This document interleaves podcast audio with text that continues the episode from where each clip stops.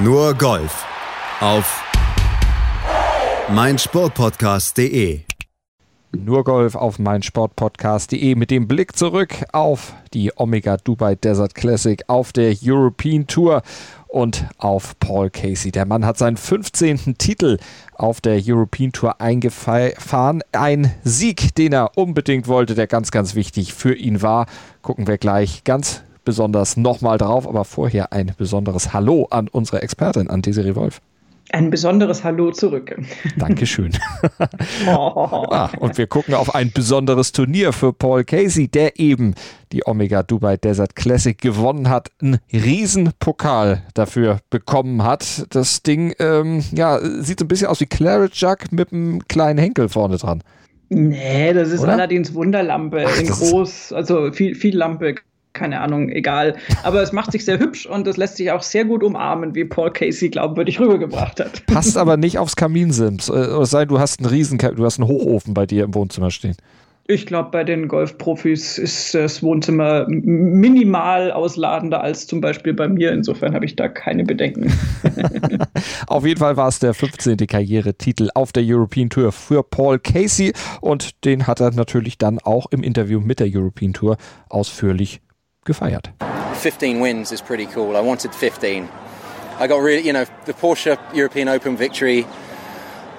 Uh, now 20, uh, 2019 was the last, and you know, been, I just wanted that 15, and this is, I say, this is an iconic event, so I'm so happy. Und vor allen Dingen ja auch eine Siegerliste, zu der er sich da gesellt, wo ja eigentlich das Who is Who der European Tour Geschichte dann sich auch schon eingetragen hat. Von Savvy bis, ach, man braucht die gar nicht alle aufzählen. Es waren alle großen, Tiger Woods auch. Ja, klar, und also 15 Siege ist schon mal eine Leistung. Äh, muss er jetzt natürlich neu definieren, seine äh, Lebensziele. ich bin mir sicher, dass er es nicht dabei belassen wollen wird. Und ähm, klar ist er da jetzt in sehr prominenter Gesellschaft, aber ich glaube, Paul Casey in der Form, in der er momentan ist, äh, da steht durchaus noch was vor. ja, still counting. Er ist auf jeden Fall noch dabei. Der wird noch ein bisschen was abräumen, sicherlich. Hat ja auch da in Dubai dann wirklich abgeräumt. Mit der 67 gestartet, mit der 70 weitergemacht. Der zweite Tag war nicht so berühmt, aber dann am Samstag richtig zurückgeschlagen mit einer 64 und entsprechend dann auch als Führender die Schlussrunde angehen können. Und mit welchem Mindset er diese Schlussrunde angegangen hat, das äh, hat er den Kollegen der European Tour auch erzählt. Uh, foot down, try to extend it. try to be like Tyrrell, win by a bunch. Um, got off to a good start. Uh, it was the trickiest conditions all week. I think I haven't looked at the scores. I, I didn't look at the leaderboard. Um, didn't scoreboard watch until I came down uh, the 18th. I got onto the 18th green, so I didn't know what was going on. But undoubtedly difficult conditions. So I was just trying to keep my nose clean. Look, a little hiccup on the back nine late. Great bogey save on, on 15. Good pass save on 16. Um, but I did what I needed to do. Ja, und am Ende hat er mit vier Schlägen gewonnen. Er hat ja gesagt, er wollte den Tyrrell machen, den Tyrrell hätten, hat am Ende dann mit einem recht großen Vorsprung dann auch gewonnen vor Brandon Stone auf zwei mit minus 13, vier Schläge zurück, wie gesagt. Und Robert McIntyre, der war einen weiteren Schlag zurück auf Platz drei. Er hat äh, seine Runde schon kurz zusammengefasst, die Serie, aber an der 15, da gab es auch noch mal einen kleinen Moment. Vielleicht kannst du den Ball, den er da spielen musste, ganz kurz einschätzen.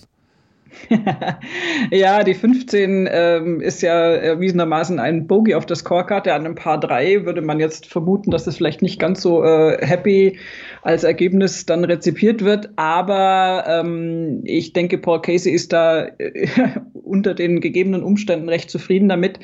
Äh, das Ding war einfach, dass er sich schon vom Tee aus in eine sehr, sehr, sehr ungünstige Position gebracht hat ähm, musste dann äh, aus einer wirklich sehr, sehr unangenehmen Lage herausspielen, kam dann gar nicht aus dem Rough richtig raus und hat aber mit einem ganz brillanten Putt dann das Bogey noch gerettet. Und diese vier, äh, dass die keine fünf oder sogar noch schlimmer geworden ist, mhm. ist auf der Schlussgerade äh, eines solchen Turniers am Sonntag tatsächlich ein Erfolg. Und das ist äh, dann was, was Paul Casey für sich als Positivum verbuchen kann. Und das können wir doch mal hören, wie er es denn für sich verbucht hat. It's a good part, wasn't it? uh, very important. Uh, Rob's a great player. It was a joy being alongside him today. You know, he might be part of that Ryder Cup team for Podrick. Um, he's that good, really is. Um, he kept me on my toes, but he was really the only guy I was kind of paying attention to or could pay attention to. Um, so yeah, limiting that one to just one drop shot was was key. Ja, Rob, das ist Robert McIntyre, der Schotte, der mit ihm im Schlussflight natürlich stand und der, wie er sagt, so ein bisschen Druck ausgeübt hat, aber Druck dann doch letztlich mit relativ viel Abstand. Naja, also Druck ausgeübt hat ehrlich gesagt eher Paul Casey. Ähm, die Frontline waren für alle schwierig zu spielen. Da siehst du eine ungewöhnlich hohe Anzahl von Bogies für so eine Schlussrunde, wie ich finde. Mhm. Ähm, nur Laurie Kenter hat es geschafft, da halbwegs unbeschadet durchzukommen, äh, bis dann die Neuen aufschienen und da hat er dann Double Bogey gespielt, also auch plus zwei auf den Front Nine. Ähm, es ist tatsächlich so, dass ähm, Robert McIntyre da ganz, ganz zu Beginn wirklich äh, gut losgelegt hat, hat gleich an der 2 einen Birdie gespielt und damit Druck auf Paul Casey ausgeübt, ja.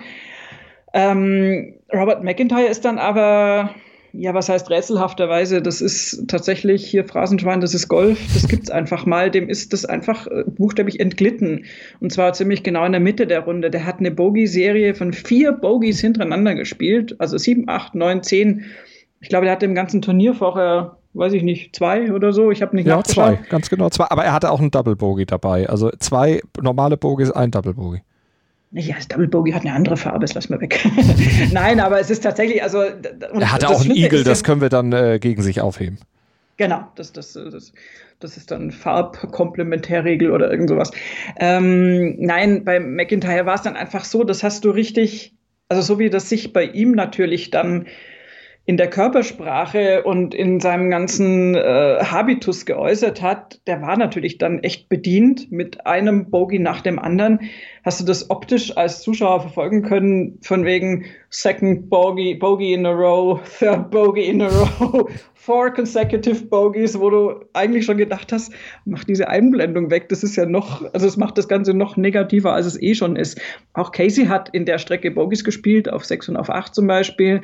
Brandon Stone übrigens, der noch am, im Endergebnis zwischen den Beinen liegt, hat auch drei Bogies auf den Front Nine gespielt. Also da war schon Mods was los, aber bei McIntyre war das so ein Bruch, weil, weil da einfach, also nach, nach der Hälfte der Runde irgendwie war der gefühlt dann so ein bisschen gebrochen. Also das sah so aus. Du hast irgendwie an seiner Körpersprache gesehen, der war, der war echt bedient. Er hat nicht aufgesteckt und hat dann eben sich stabilisiert über drei Pars, hat dann an der 14 ein tolles Birdie gespielt.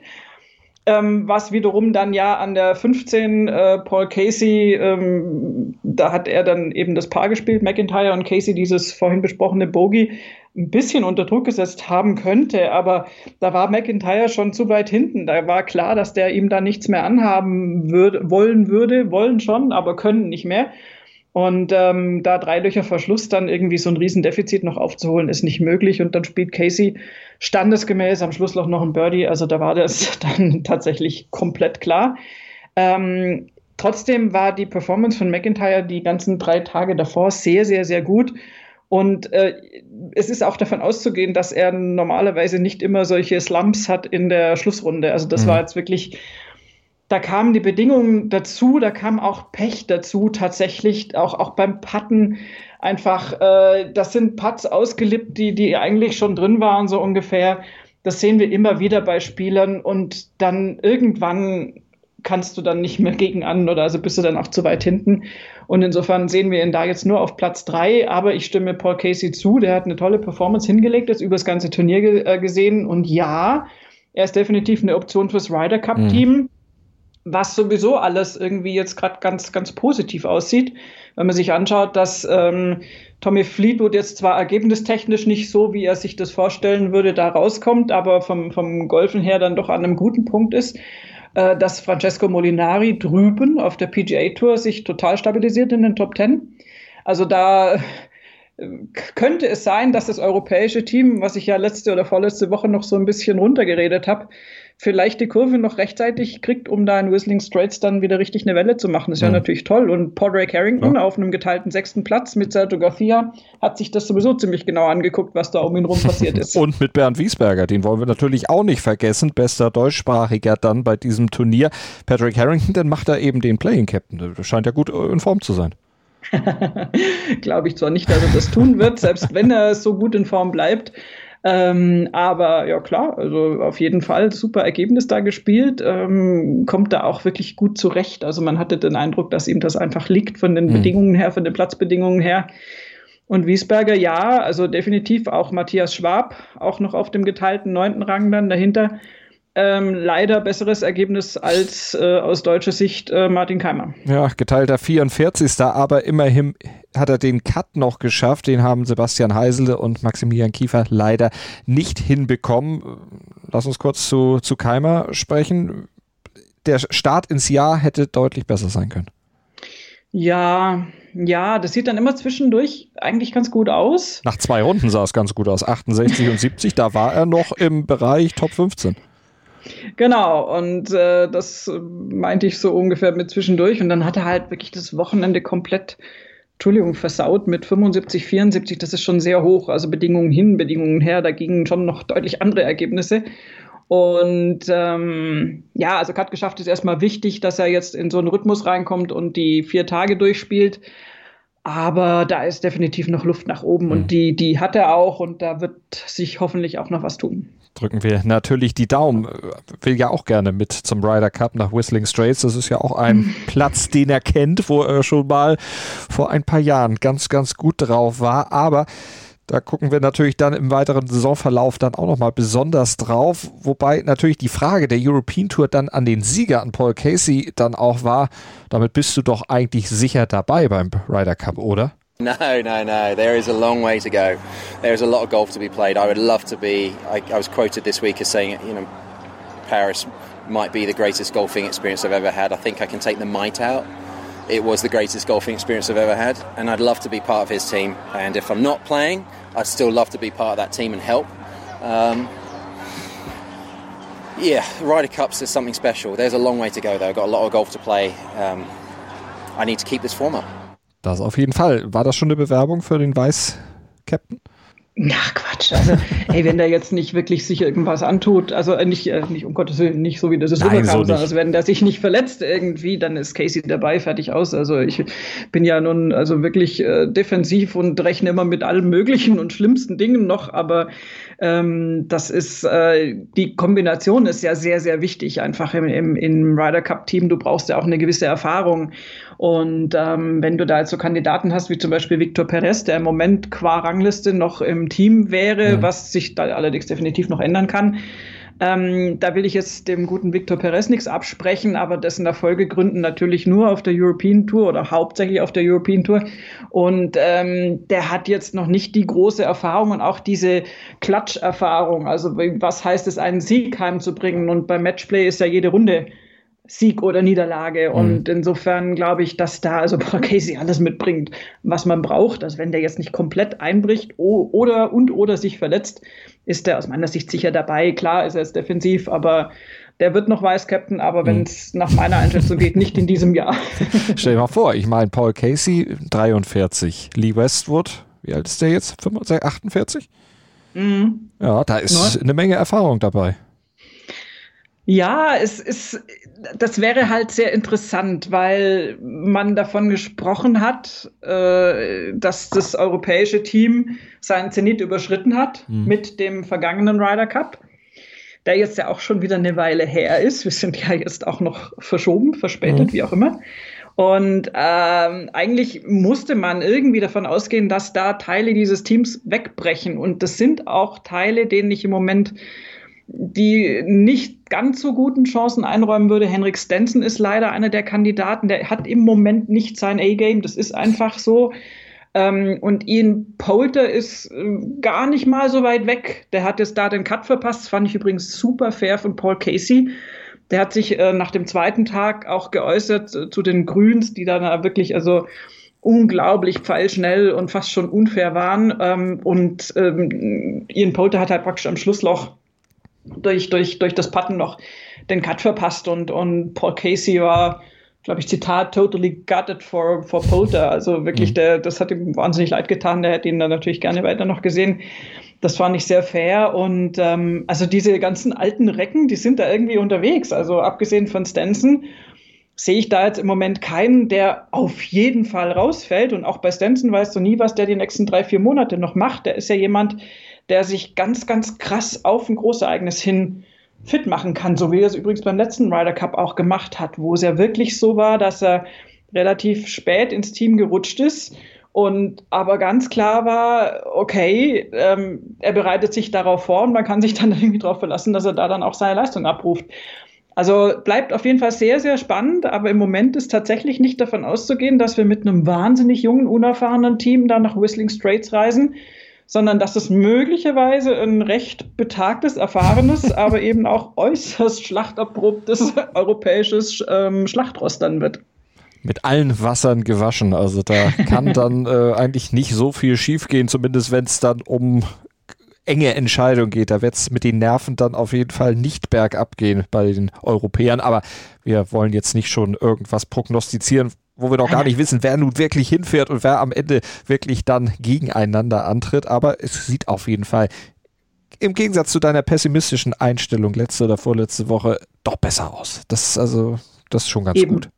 Ich wollte ja nur so ein bisschen positive Stimmung verströmen. Das braucht man doch im Moment auch gerade. Das ist in der Tat richtig. Aber Paul Casey hat ja auch schon gesagt, also wenn man damit so ein bisschen Freude vermitteln kann mit so einem Turniersieg für, für andere, für ihn selber selbstverständlich, der hat gegrinst wie ein Honigkuchenpferd, aber für alle anderen, die vielleicht seine Fans oder auch äh, generell Leute, die sich für Golf begeistern können, da ist so ein Sieg natürlich auch was Feines. Ja, natürlich. Und ich meine, das ist ein tolles Turnier. Ähm, wir sind, also ehrlich gesagt, in, in Dubai ist es mir noch gar nicht mal so aufgefallen, weil alles, was da jetzt auf der Halbinsel abgeht, ist dann doch vom Zuschauerzuspruch her nicht so krass oder verläuft sich deutlich mehr als jetzt zum Beispiel in Europa oder in Amerika bei den Turnieren. Aber dass die, dass die Zuschauer da fehlen und dass das komische, so ein bisschen sterile Bedingungen sind, das ist uns allen klar und insofern ist es auch für die Spieler, glaube ich, ganz schwierig. Also Rory übrigens, um das wieder mal anzubringen, zum x Mal ist einer, der da mit Sicherheit mit am krassesten drunter leidet, weil er von seinem Mindset her diese, diese, diese Vibes braucht sozusagen. Der ist, der, das, das würde ihn nicht rausbringen, sondern es stachelt ihn eher an. Mhm. Jetzt unter diesen Bedingungen, Paul Casey hat das einfach super souverän gemacht. Da gab es ja auch ein bisschen Zuschauer jetzt da, ist es ja ein bisschen aufgehoben vor Ort. Aber ja, wir sind natürlich immer noch, in, also ich, man kann sich das ja kaum mehr vorstellen, wie das so ist, wenn da so, kannst du dich an die Szene erinnern, wo Tiger in Atlanta äh, gewonnen hat mhm. und, und, und also nach so langer Zeit und wo dann hinten die Zuschauer hinter ihm und Rory hergelaufen sind, diese, diese Bilder der Massen, das ist ja im Moment unvorstellbar. Also du bist so weit weg von diesem Zuschauer-Vibe dass das irgendwie, also ich habe mich bei Golf, habe ich mich tatsächlich irgendwie auf eine ganz abstruse Art und Weise dran gewöhnt, was nicht heißt, dass ich das gut finde. Das ist in der Tat richtig, aber wir müssen es noch ein bisschen äh, durchstehen, um dann irgendwann hoffentlich das möglichst bald alles wieder zu haben. Vielleicht ja schon zum Ryder Cup, aber wir wollen auch da nicht zu viel prognostizieren. Mhm. Man darf sich ja noch mal was wünschen und das wäre natürlich was, was wir uns sehr, sehr wünschen würden. Oh ja, aber ja, ja. Da gebe ich keine Prognosen ab. nee, tun wir auch lieber nicht. Halten wir uns lieber an Golfprognosen. Die gehen schon oftmals nicht in Erfüllung. Dann sollten wir mit den anderen nichts jinxen. Nee, nee, nee. Es ist ja eh schon immer, immer relativ lustig, wenn man meine Anfang des Jahres Ryder Cup Prognosen ein halbes Jahr später dann hört und denkt so, what? Was hatten die da gedacht? der, der kann doch gar nichts oder der ist doch super jetzt. Ja. Das ist ein bisschen was for the long run. Aber ähm, nein, bleiben wir bei den Turnierergebnissen. Das ist ja, sind wir ja immerhin wieder voll im Saft, sowohl, sowohl auf der European Tour als auch auf der PGA Tour. Leider keine Damenturniere diese Woche. Aber die Herren haben ja ordentlich abgeliefert. Die haben abgeliefert, sowohl in Dubai als auch natürlich bei der Farmers Insurance Open auf der PGA Tour. Und da gab es ja mit Patrick Reed einen Sieger und es gab auch eine Kontroverse. Das hört ihr auch bei Nur Golf, allerdings in einem anderen Podcast, den ihr aber natürlich auf meinsportpodcast.de oder mit dem Podcatcher eurer Wahl selbstverständlich abrufen könnt. Am besten ihr abonniert einfach Nur Golf, dann habt ihr ihn sowieso schon. Dann wird er nämlich automatisch auf euer Endgerät geladen und dann braucht ihr da auch gar nicht viel für tun. Es wird euch frei Haus geliefert. Ist doch eine tolle Sache. Nur Golf hören hier auf meinsportpodcast.de. Desiree, wir hören uns gleich wieder. Bis gleich. Nur Golf auf meinsportpodcast.de